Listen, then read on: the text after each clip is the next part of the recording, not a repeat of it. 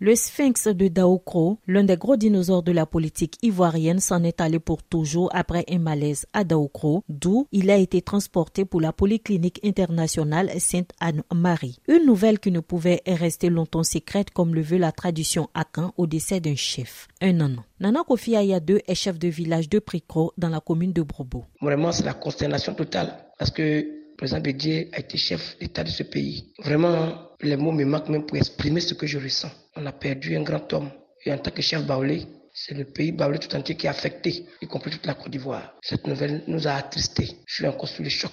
Je dis Yako à toute la Côte d'Ivoire, à sa famille biologique. Nous sommes tous dépassés. On n'a pas appris qu'il était malade et la mort a été subite. Je sais que tous les Ivoiriens sont touchés dans leur ensemble. Nous sommes sous le choc. Yako à tous et que son âme repose en paix. Face à la mort, l'adversité politique s'oublie. Silvio Pegabila est le secrétaire départemental du RHDP de Boaké-Gonfréville. Nous avons appris avec beaucoup de tristesse hein, le rappel à Dieu de l'ancien président Henri Conan Bédier, président du PDC RDA. Et donc c'est vraiment toute la Côte d'Ivoire qui est en deuil, la Côte d'Ivoire plurielle qui est en deuil. C'est une grosse perte donc, pour la Côte d'Ivoire. Je voudrais vraiment euh, m'incliner euh, devant sa mémoire et présenter mes condoléances les plus attristées à sa famille biologique à sa famille politique, mais à l'ensemble donc des Ivoiriens. Souhaiter que le Seigneur ait pitié de son âme et qu'il le reçoive dans son paradis céleste. Dans les rues de Boaké, Kofi Michel et Soro Tchema sont sans voix face au décès de l'ancien président ivoirien. je crois que c'est un choc d'abord pour tout le monde,